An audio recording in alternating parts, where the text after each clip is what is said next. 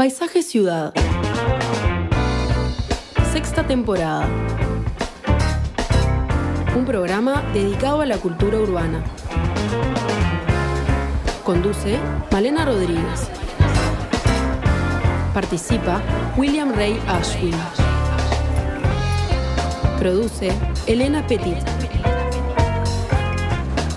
Cortina Nacho González Napa. Realiza BMR Productora Cultural.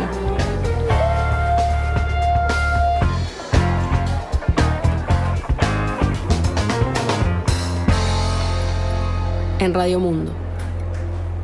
Muy buenas tardes a todos, bienvenidos a Paisaje Ciudad. Y hoy vamos a estar hablando de mitología, mitología clásica en la ciudad. Si afinamos la vista al caminar, nos podemos encontrar con muchos elementos mitológicos en fachadas de casas, en algunos edificios, en jardines, en algunos techos. ¿Cómo son las arquitecturas que los albergan? ¿En qué periodos se crearon estos, estos elementos, estas arquitecturas y con qué espíritu? ¿Qué significados portan? ¿Cómo era la sociedad en la que surgieron? ¿Y qué nos dicen estos elementos muy elaborados de los oficios también que existían en Uruguay en otras épocas? Para hablar de mitología clásica en la ciudad, vamos a estar recibiendo como invitado a Damiano Thieri, que es doctor en Historia y Humanidades. También vamos a tener eh, participaciones de Fernando Medina para conocer sobre lo clásico en la literatura uruguaya y de Didier Calvar, que nos va a acercar una reflexión sobre las relaciones entre el arte clásico y moderno y la reinterpretación de los símbolos antiguos en la historia. Pero antes le damos la bienvenida a Willy. Presenta Parque del Recuerdo para su plan Anticipación.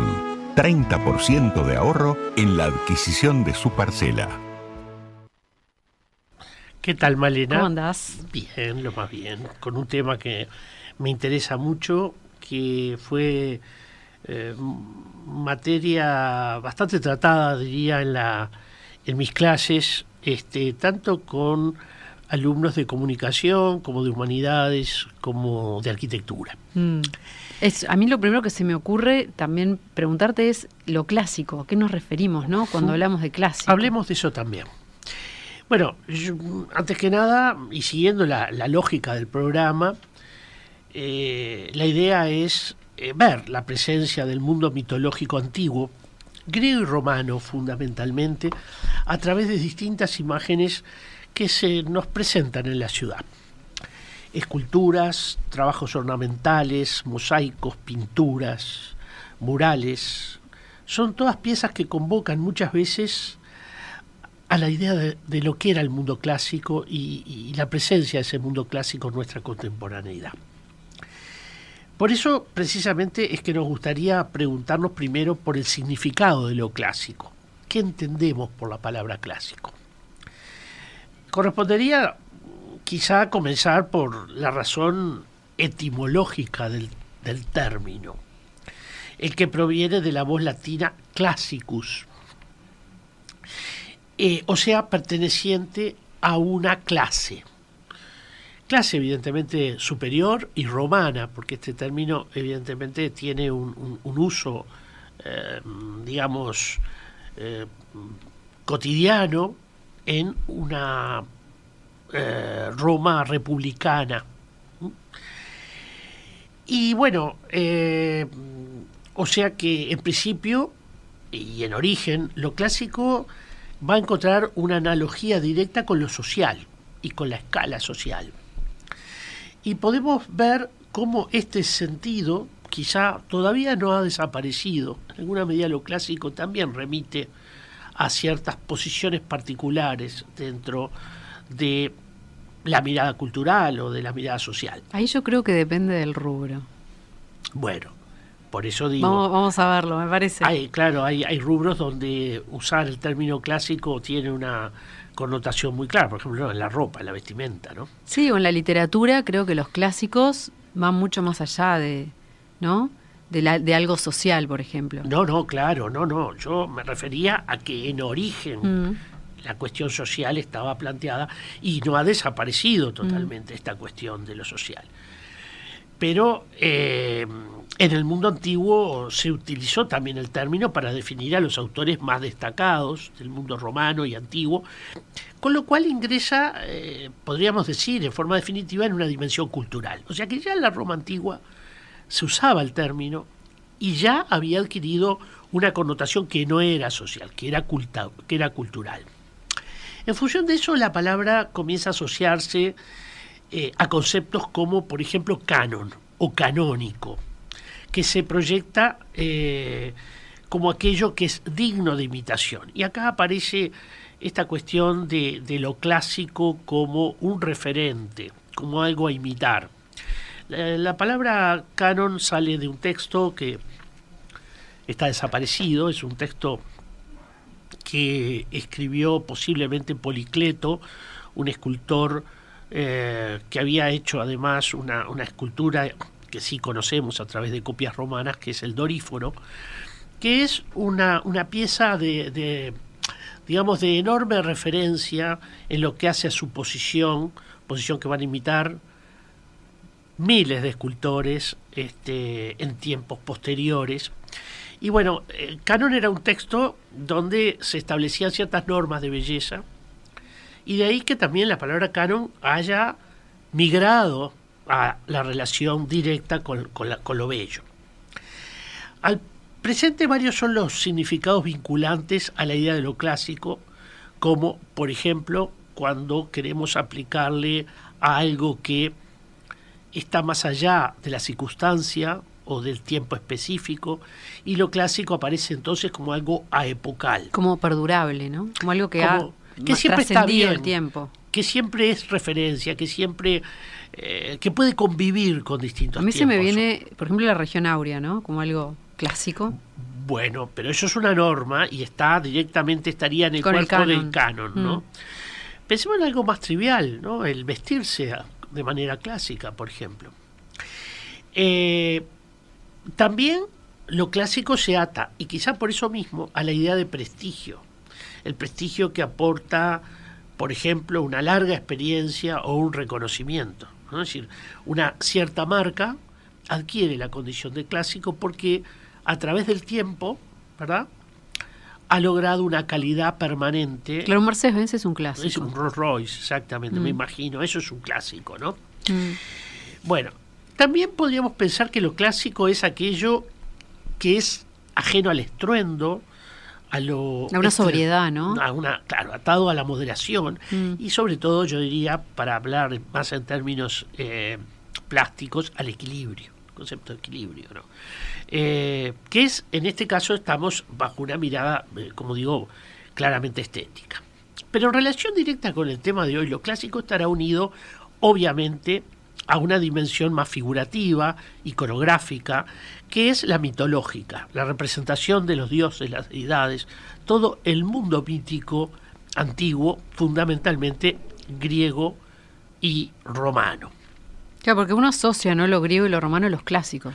Bueno, en filosofía, en literatura, en, arquitectura. Sí, de hecho, eh, debo decir que yo soy muy, en lo personal, muy restrictivo. Cuando me hablan de cuando hablo yo de lo clásico estoy hablando del mundo griego y romano, pero es verdad que lo clásico también podríamos aplicarlo a la literatura de Shakespeare, a Cervantes, a una cantidad de autores que, digamos, atraviesan eh, los tiempos con un reconocimiento, con una aceptación, con nuevas lecturas, que esto también es importante, ¿no? las nuevas lecturas a través del tiempo de los clásicos. Entonces, eh, esas figuras mitológicas más o menos reconocibles, digo, porque creo que mucha gente a veces puede no saber a quién representa la imagen, pero claramente puede leer que es una imagen de corte mitológico, ¿no? Y bueno, eh, esas, esas imágenes también están en la ciudad y no están de cualquier manera, están en algunos lugares, están en algunos programas arquitectónicos, están en algunos espacios de la calle o de la plaza. Y entonces valdría la pena, la pena algunas preguntas. ¿Por qué tantas empresas, por ejemplo, bursátiles, bancos, han utilizado la imagen del dios Mercurio en sus fachadas o en sus isotipos?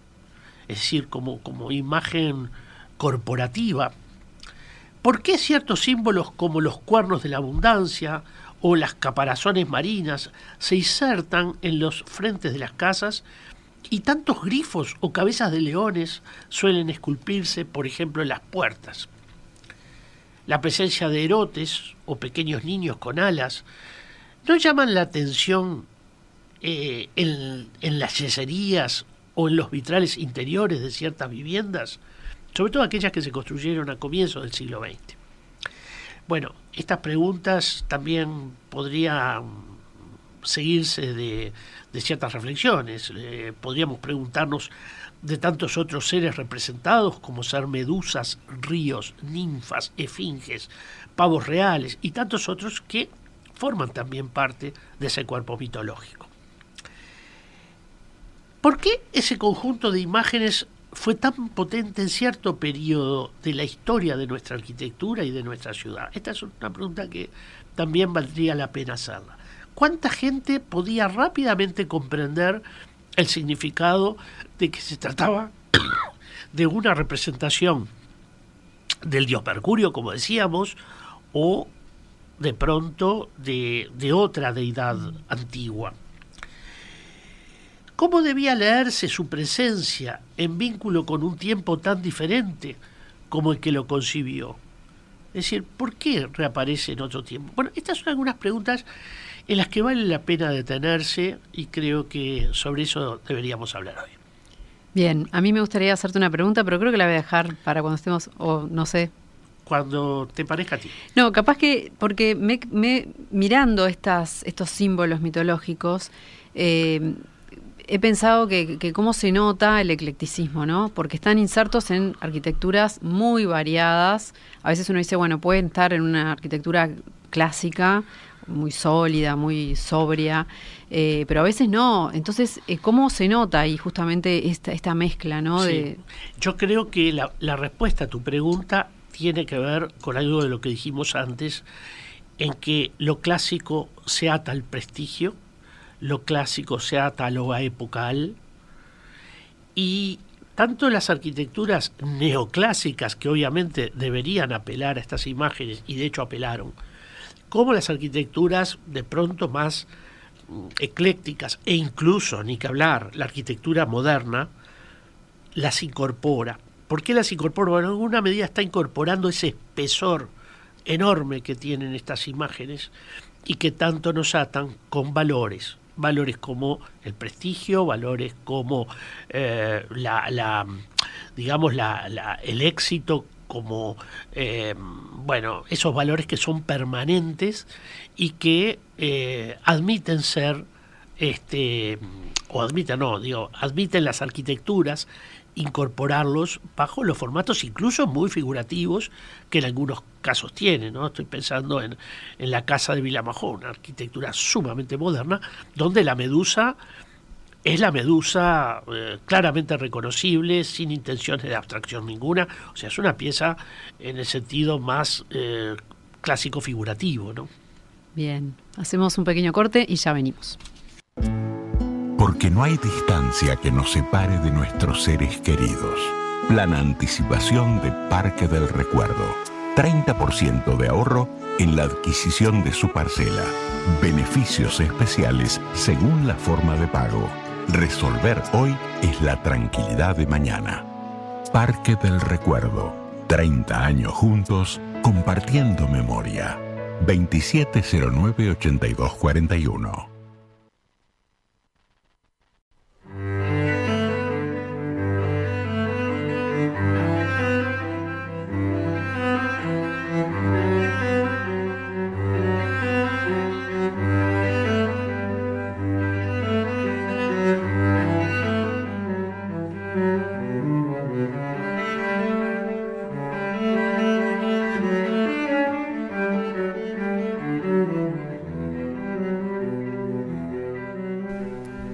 Ya estamos con nuestro invitado, Damiano Thieri, doctor en Historia y Humanidades, docente universitario especializado en gestión, cultura y arte. Bienvenido. Muchas gracias, Marena. Gracias por la invitación. Bueno, también con este, muchas publicaciones. Ahora estás con un flamante libro. Exacto, exacto. Sí, José Beloni, el escultor del uruguayo, que hace poquito, en el mes de julio, lo, lo editó Crítica y que bueno, que ya están todas las librerías. Estamos aguardando la presentación. Digamos. Exacto, sí, sí, sí. Bien.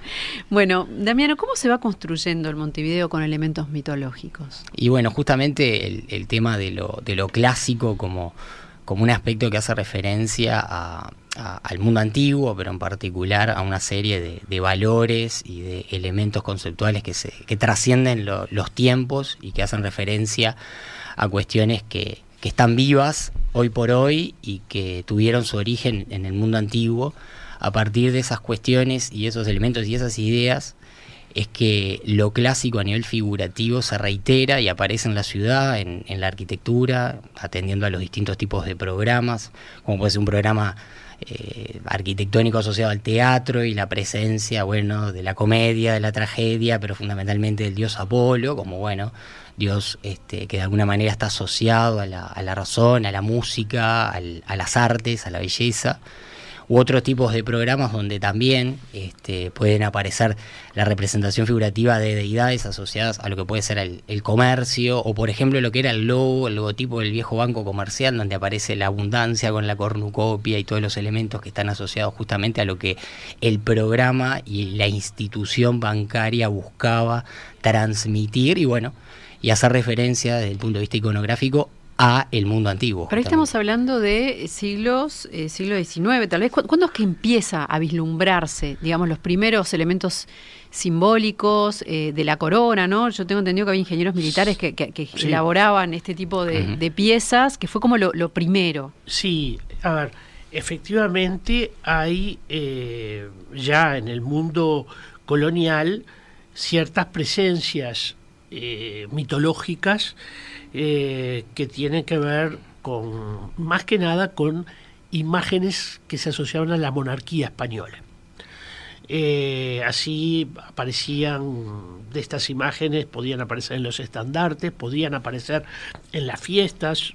Recuerdo haber investigado la fiesta de, eh, de proclamación real de Carlos IV en Montevideo y se había erigido un gran Hércules hecho en madera este y que bueno eso hablaba justamente de allí de una figura que está muy atada a la tradición hi- hispana, porque Hércules mm, se, se lo, se lo vincula justamente con eh, el-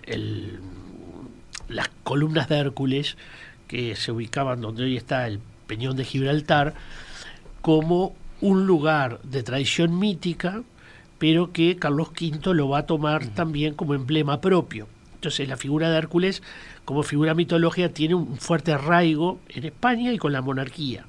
Y por ahí se filtra también al mundo colonial. Pero evidentemente la fuerza mayor se va a producir, eh, podríamos decir, eh, varias décadas después de finalizada el periodo colonial, cuando, bueno, primero, existen artesanos eh, de valor que van a estar incorporándose a la vida nacional por proceso de inmigración y también con una mejor situación económica que permita efectivamente demandar esculturas en bronce, piezas de carpintería de alto nivel, que se van a, a, digamos, este, se van a, a materializar con fuerte representación mitológica.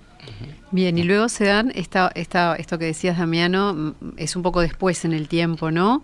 Con estos fines eh, de programas, o sea, bueno, por ejemplo, a nivel de la medicina es muy claro, ¿no? Ver esa presencia mitológica clásica. Exacto. Sí, sí, en las cariatis que están frente a, la- a- lo que sería el portal, la entrada de la, de la Facultad de, de Medicina, que hacen obviamente referencia al mundo clásico, al mundo griego, esas cariátides del Erecteión ateniense, este, que justamente cada una parte con, eh, con una emblemática particular, porque una aparece con un microscopio. Bueno, eso creo que es muy interesante, porque en alguna medida es un ayornamiento de lo mitológico, exacto. ¿no? Es decir, como esas figuras míticas que por supuesto portan el caduceo, el petacio, to- to- todo lo que tiene que, que- que acompañarlas.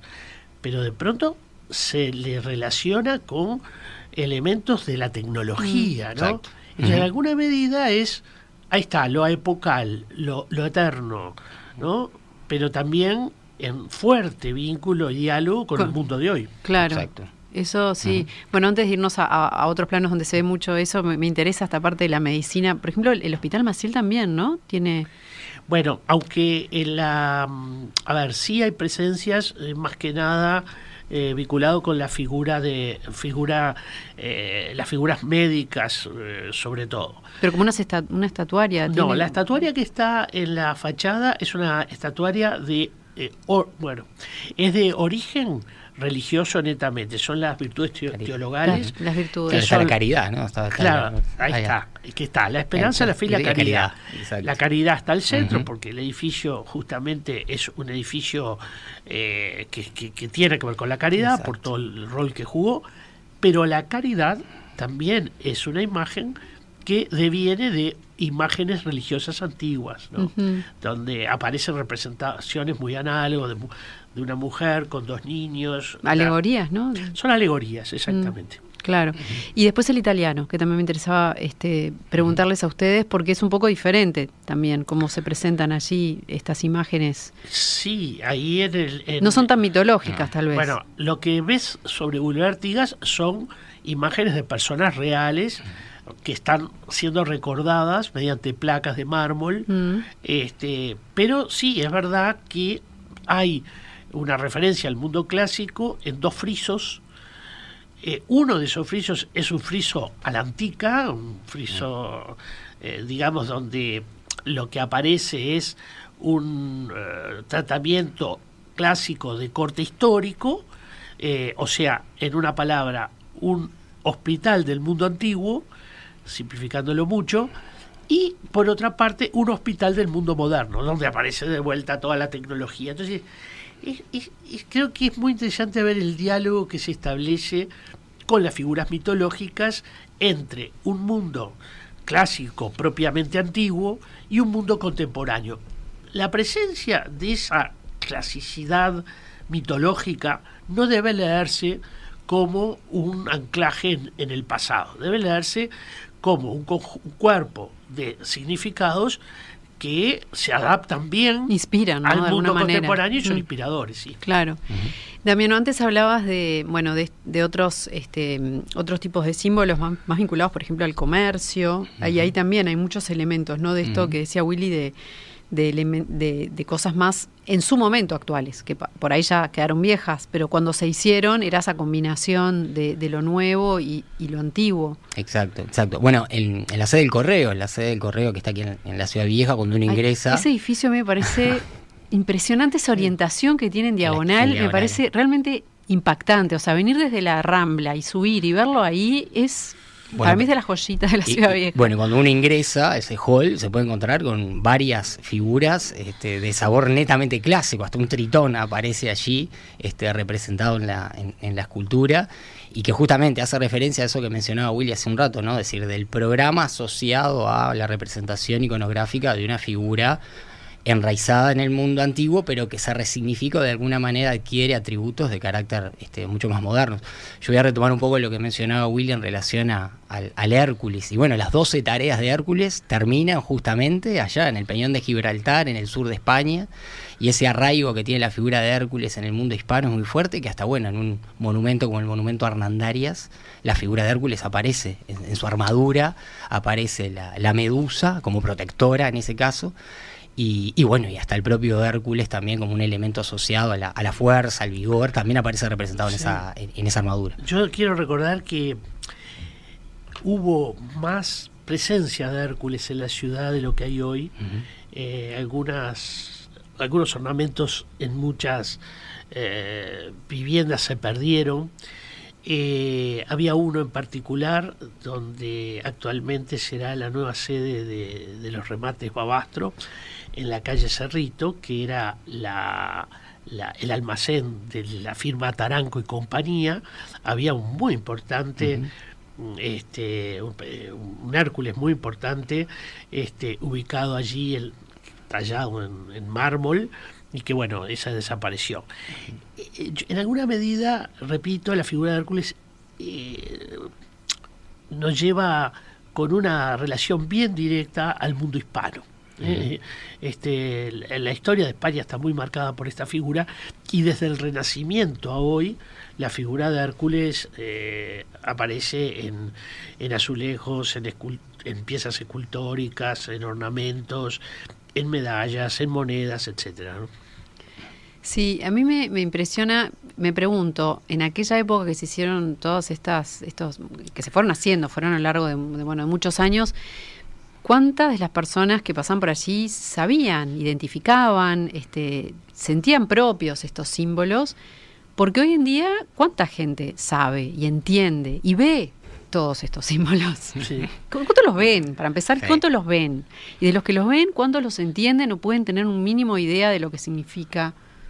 E, es, bueno, hoy, Willy hacía referencia a sus cursos eh, y él insistía constantemente justamente en esta, en esta nueva mirada o en esta forma de mirar la ciudad que, muchas veces nosotros como estudiantes no veíamos y que empezamos a descubrir poco a poco, levantando un poquito la cabeza, mirando un monumento con atención, porque bueno, esto que mencionábamos recién de la Hernandaria, es porque hay que no, no mirarlo, hay que observarlo. Es decir, observarlo requiere un tiempo, un detenimiento, un recorrer la, la, pieza o mismo una fachada, recorrer una fachada. Si uno mira hacia arriba, como se dice comúnmente, se puede encontrar con todas estas figuras. Eso es, es un poco así, sí.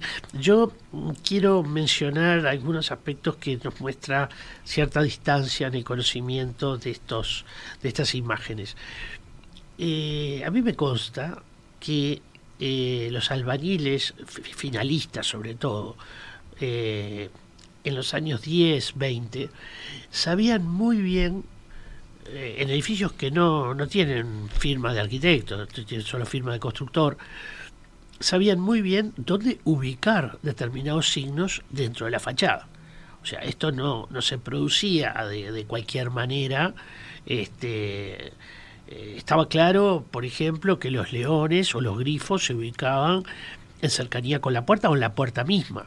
¿Por qué? Porque era la imagen del protector. Entonces, ¿qué protegía? La entrada. Eh, muchas imágenes de mm, alguna persona, que podría ser alguien de la familia o no, eh, se ubicaba arriba de la puerta, recordando un poco la tradición del dios Jano, que en Roma en realidad era una imagen bifronte, se percibía afuera y se percibía adentro. Este, también era una imagen que auguraba la tranquilidad, la paz dentro del, sitio. Podríamos pensar también en la enorme cantidad de cuernos de la abundancia que hay si uno camina por, por la calle Maldonado, la calle Canelones, este, es enorme el número de eh, arquitecturas, edificios de arquitectura, que eh, portan imágenes de este tipo, imágenes como la, el cuerno de la abundancia. ¿Con qué se ata? Se ata con algo que este, cuando uno lee a los clásicos como Ovidio y, efectivamente refiere a cómo nace el cuerno de la abundancia, se da cuenta que en realidad es, a ver, es eh, el deseo de la familia, que en esa familia haya abundancia. ¿Mm? Esto que, que no, nos suena un poco raro, pero que en realidad seguimos pensando lo mismo con otros nombres. Lo que pasa es que no, a mí no me parece raro porque la gente usa esos elementos en las cosas que usa eh, en joyas o, en un montón de cosas que se usa y se tiene esa creencia o ese cuidado con o ese ritual si querés llamarle puede haber algo de ritual en todo esto también y sin embargo en la arquitectura me parece que se ha perdido. O sea, cuando hoy día se eh, aporta algún tipo de símbolo, no sé, me parece que hay muy pocos. Hay obras de arte, hay otras cosas.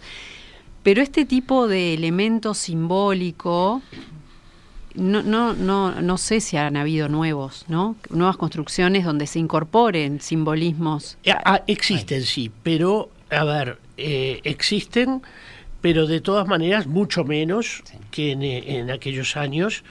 Em, Porque yo no creo que sea una, una pérdida de, de, ese tipo de sentimiento o, o, interés o, no sé, o querer cuidar ciertas cosas o querer eh, eh, referirse a ciertos valores, ¿no? ¿no? ¿no? creo que haya una pérdida de eso, pero sí se perdió en la arquitectura, de verlo. Sí, o, no, y se perdió también la manera de eh, de leerlo, un poco lo, que lo que decías tú.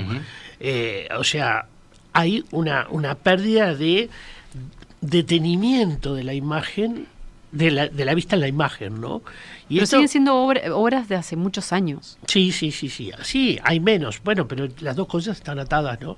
O sea, si hay una pérdida de interés en, esa, en, esas representaciones, una pérdida de interés en mirarla, posiblemente también exista una, una pérdida en reubicarla dentro de la arquitectura, ¿no? Vamos a escuchar a Didier Calvar, eh, doctor en Historia del Arte y docente, a quien le consultamos sobre la relación entre el arte moderno y el arte clásico, y él nos compartía lo siguiente. Respecto al asunto de si la modernidad y contemporaneidad se contradicen al tomar la antigüedad como tema, en mi opinión, no, porque la antigüedad grecolatina es considerada la raíz de la civilización occidental. Esto es por supuesto polémico, porque la realidad indica que, esta no es la única vertiente, sino que es una aluvión de muchas culturas y civilizaciones diferentes. Pero se ha asociado al origen por la, gran potencia, la, la, preeminencia a lo largo del tiempo. La búsqueda de la temporalidad de valores ubicados en la antigüedad es un fenómeno cíclico en la historia. La noble sencillez y serena grandeza de la antigüedad, diría Winkelmann es un no lugar del presente, porque este presente es percibido como más, más pedestre, más mundano, frente a una utopía que en diversas épocas se colocó en ese pasado grecorromano. El artista contemporáneo, el, arquitecto, tienen todo el derecho de reinterpretar la antigüedad, porque eh, está sujeta a permanentes visitas, resemantizaciones, resignificaciones en el decurso de los siglos porque de eso se trata, de una reflexión sobre el tiempo, la dialéctica entre el presente y el pasado, pero también con ciertas expectativas hacia el futuro, porque en general está permeada por una esperanza de, un mundo mejor. Es una invención como la que puede haber hecho Piranesi sobre elementos del pasado romano para ejercitar su fantasía en las Carceri. Un abordaje polisémico en el que cada época nos revela sus ansiedades y su imaginación el relato mítico de la antigüedad nos brinda arquetipos moralizantes y se recupera el espíritu original de esa narrativa, pero por otra sociedad distinta. Los autores contemporáneos saben que la alegoría del mito les permite expresar un lenguaje encriptado, que los faculta expresar ideas como por ejemplo el feminismo. Helen Chadwick se hace 12 fotografías como los 12 trabajos de Hércules, quien precisamente fue castigado por los dioses a hacer estos trabajos por matar a su mujer y a su hijo. La artista Itel Colquhoun, en una línea similar, realiza una pintura sobre el juicio de París, donde el personaje se somete a las tres diosas. La mitología puede acercar al artista contemporáneo también con la diversidad sexual. La artista norteamericana Andrea Mary Marshall se fotografió como Aquiles, o Elizabeth Frink reinterpreta a los guerreros de RH en clave de hombres vulnerables, tergiversando el ideal griego. Y hay otros artistas que se burlan de los estereotipos de masculinidad representando a Zeus enamorado de Ganímedes o de la amistad entre Aquiles y Patroclo. Mitos como Prometeo o Ícaro siempre han servido para trabajar la actitud desafiante del ser humano frente a lo sagrado, y de ello hay múltiples ejemplos en el arte moderno y contemporáneo. Asimismo, en este mundo de dioses y monstruos, los seres híbridos de la mitología, faunos, sirenas, han poblado óperas, películas, videojuegos, instalaciones contemporáneas. En lo local nuestros artistas han seguido esta beta internacional y para hablar solo de uno, el mismo Torres García en su etapa clasicista busca un ideal mediterráneo para vincular la cultura catalana con la eternidad helénica. Es innumerable la, la serie de artistas que han visto en la mitología una oportunidad de expresar sus ideas sobre el género. En el fondo la idea de eternidad que encierra la clasicidad nos tranquiliza frente a lo efímero del presente. El artista contemporáneo es consciente que se expone a la obsolescencia, siente el miedo a la caducidad y el clasicismo lo conecta un poco con la inmortalidad. Sí, justamente mientras escuchaba ayer, eh, recordaba todo esto que tú mencionabas hace un ratito este, sobre el tema de, cómo la arquitectura contemporánea como que no, no, está esto de lo figurativo de la imagen y que también tiene, no sé, Willy, ¿qué, opinas de esto? Pero creo que también tiene una causa en aquello de las vanguardias. Y yo, yo recuerdo, porque justamente cuando se va a inaugurar el, monumento al entrevero, eh, en marcha salió un artículo criticando Durísimo. durísimo. diciendo dejemos de velonizar este país con más y más veloni.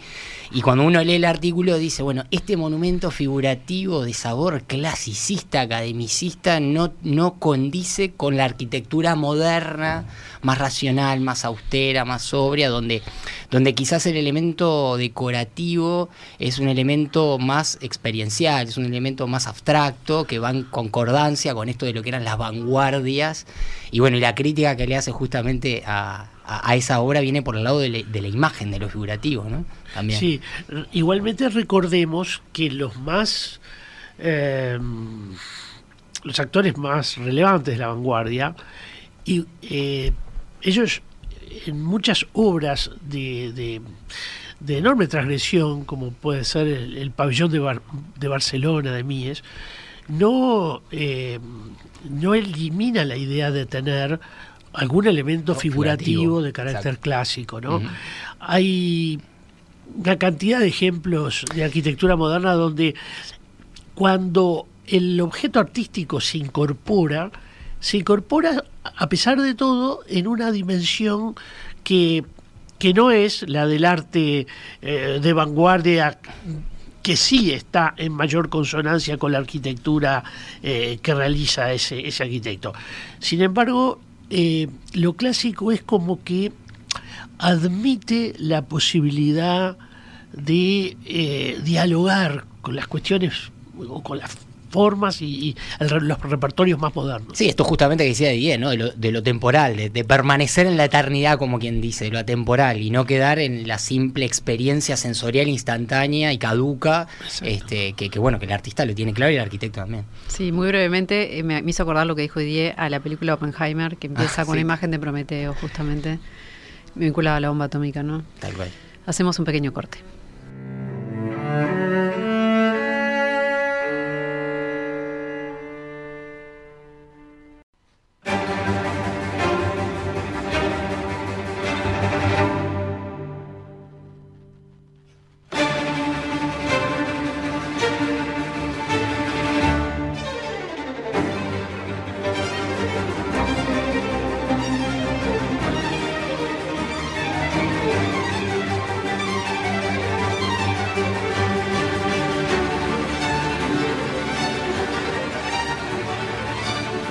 Cuatro estaciones, como podrán darse cuenta, este grupo de cuatro conciertos para violín y orquesta, la primavera, el verano, el otoño y el invierno de Antonio Vivaldi.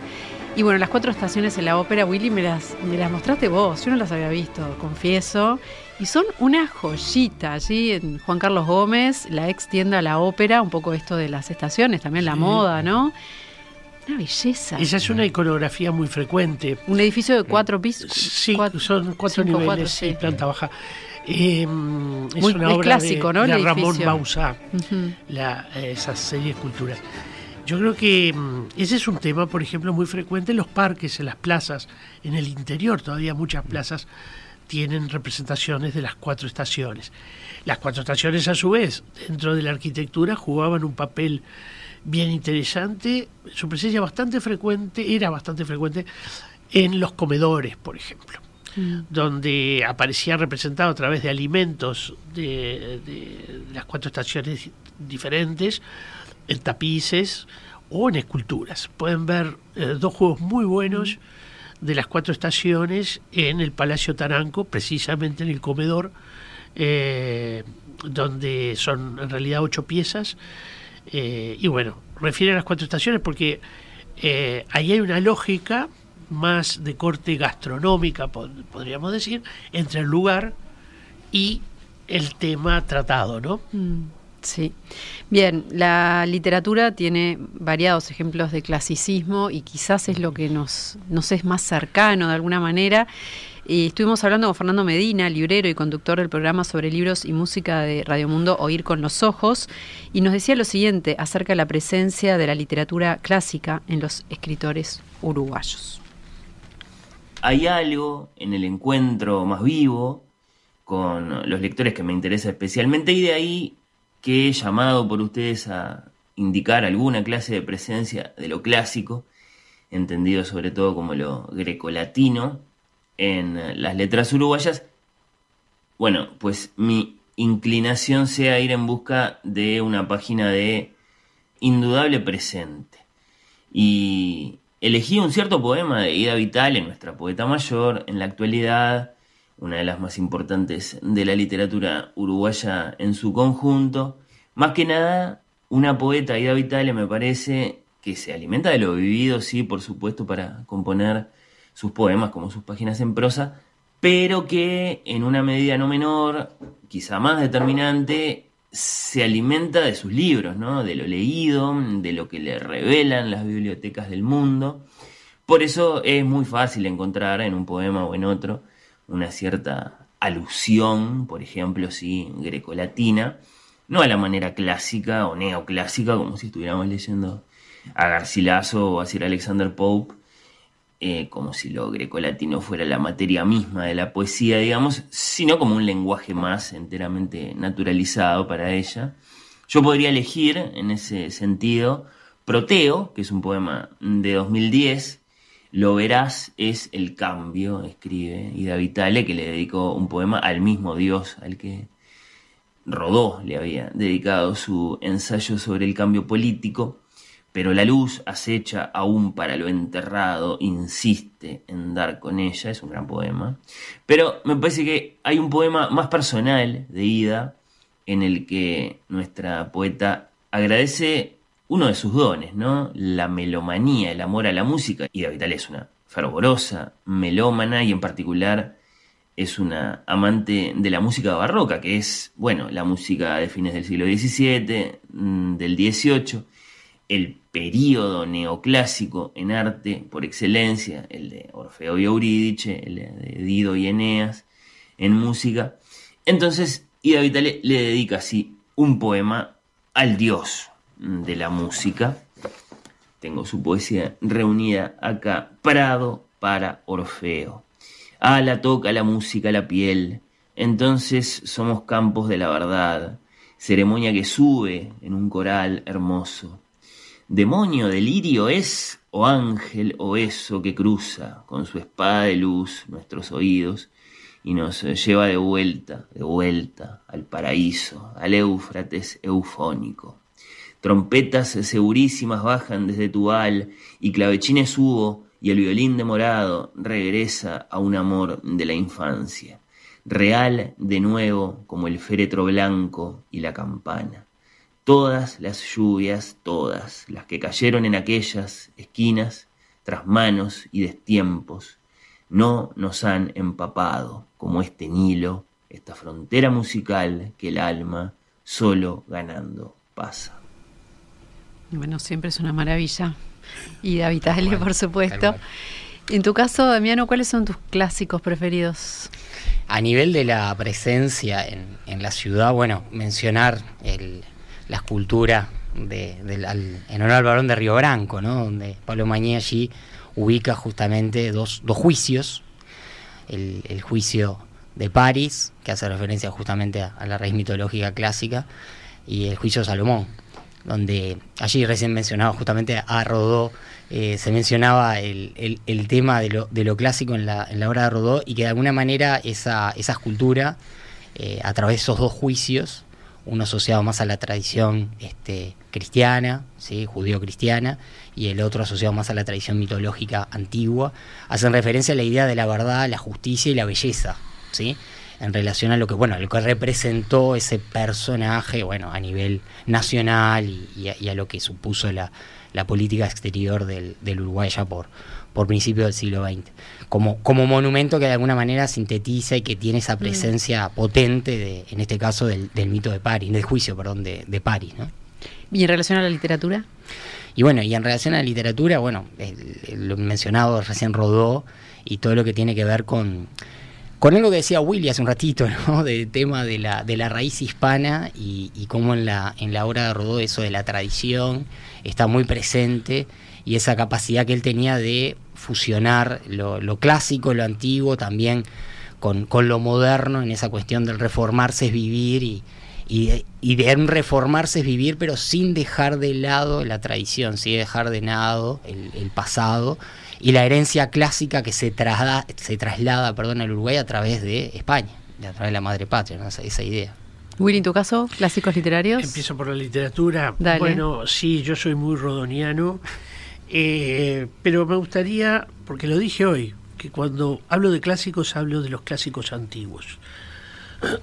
La fuente misma. La fuente misma. Y, y me gustaría, sí, recomendar eh, el inicio de la lectura de los clásicos a través de algunos autores.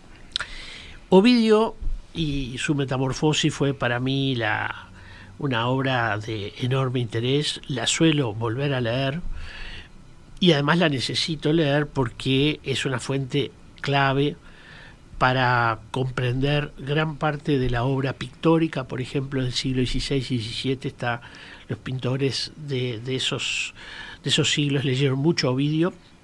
Velázquez, por ejemplo, tenía tres ediciones de Ovidio, para tener una idea. Entonces, es una herramienta importantísima, pero disfruto de leerlo.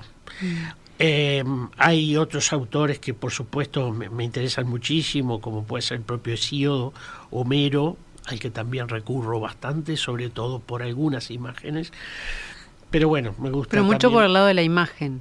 Sí, eh, mi acercamiento a ese mundo clásico tuvo que ver con eh, la obra artística, o sea, por la imagen. Uh -huh. Pero después he, he, disfrutado de su literatura, digo, este, también he visto algunos, he leído algunos eh, autores mmm, no tan conocidos como Macrobio, por ejemplo, los Saturnales, ahí me interesó más que nada por una cuestión de, de corte histórico, Petronio, en el caso de Roma también, por, por, conocer un poco cómo era la vida en el interior de una vivienda, ¿no? Este, es muy interesante como fuente histórica, como fuente artística, pero es muy disfrutable, sobre todo si se tienen buenas traducciones, como fuentes literarias. Y en caso de, de así de, de, de tus preferidos, sí, en el país. Bueno, eh, a mí me gusta mucho el ejemplo que citó Damiano, eh, el caso de, de, la obra de Pablo Mañé, el monumento al varón de Río Branco. Me gusta también, eh, con temas clásicos, el, la, el monumento Rodó de Belloni, pero también eh, recién hablábamos un poco antes de, de comenzar de ese Hernandarias de, de, de, Antonio Pena, que es en realidad es mm, sin duda una, una variante de la obra de Policleto, mm. eh, muy muy buena y que, y que la recomiendo también mucho mirar este, de forma detenida. Antes de irnos, me gustaría preguntarles por otros elementos de la mitología que están presentes que no son clásicos. Por ejemplo, en el edificio del Chanano, que está este indio, que es un poco una rareza. Sí. A ver, este edificio eh, de este pastor, el edificio pastorino de la familia pastorino. Exacto. Eh, sí, primero debemos decir que hoy tratamos la materia, la, la, iconografía clásica, antigua, romana y griega que está presente en la ciudad. Pero la ciudad es portadora de una cantidad enorme de imágenes vinculadas incluso a otros cuerpos mitológicos. Mm. ¿no? Los masones, por ejemplo. Por también. ejemplo, también al, al, al, a la iconografía más de corte hermética, que muchas veces también se mezcla con mm. la clásica, ¿no? Eh, pero sí hay, hay piezas muy interesantes de la tradición o que buscan la tradición indígena más que nada son reinterpretaciones no son nada frecuentes en el caso de, del Uruguay en, en, Argentina son un poco más y cuando nos vamos a las provincias del norte es todavía mayor. Hay alguna mm, presencia de lo egipcio eh, o reinterpretaciones. Este monumento que cité de Antonio Pena por ejemplo eh, la representación de Hernandarias es absolutamente clásica pero sin embargo por detrás tiene un, un muro eh, que está trabajado en relieve y que allí, digamos, hay eh, referencias por su forma, no por su iconografía misma, al mundo egipcio, a la tradición del relieve del mundo egipcio. O sea que eh, sí, hay para divertirse, hay, mm. hay mucha iconografía variada, este, que, que, vale la pena ir viendo y descubriendo. Capaz que eh, el, nuestro programa sirve para, para que empiecen a mirar Reabrir los ojos seguro. Y, Sí, claro. y- y para que empiecen a preguntar, ¿por qué no? También. Sí, no, en relación a, a tu pregunta, bueno, por un tema más que nada personal y, y re- y barrial, Caprario, con, con- con el, con el indio en el edificio allí de, de, de Villaviarris. Eh, hago referencia a este edificio porque justamente la, la fábrica Simaco, yo nací en esa zona, era un elemento identitario de todos los que estábamos ahí en Buceo, Malvin, y íbamos al, al campito del Casmo a jugar al fútbol, donde ahora está el shopping. Pero, pero qué bueno esa fachada también de, de Caprario, tan significativa, tan, tan, tan, tan hermosa desde el punto de vista estético y que representaba justamente lo que era esa fábrica de alfombras. Este, me parece que hacen justamente la iconografía y a lo mítico presente en, en- en la arquitectura montevideana. Bien, tenemos mucho este, para, para seguir pensando, pero bueno, este programa creo que nos, nos abrió mucho la cabeza. Muchas gracias, Damiano. No, por favor, gracias a ustedes por la, por la invitación. Nos reencontramos acá en una semana, Willy. Exactamente. Que pasen muy bien. Viva la radio. Paisaje Ciudad. Sexta temporada. Un programa dedicado a la cultura urbana. Conduce Malena Rodríguez. Participa William Ray Ashfield. Produce Elena Petit. Cortina Nacho González Napa. Realiza BMR Productora Cultural.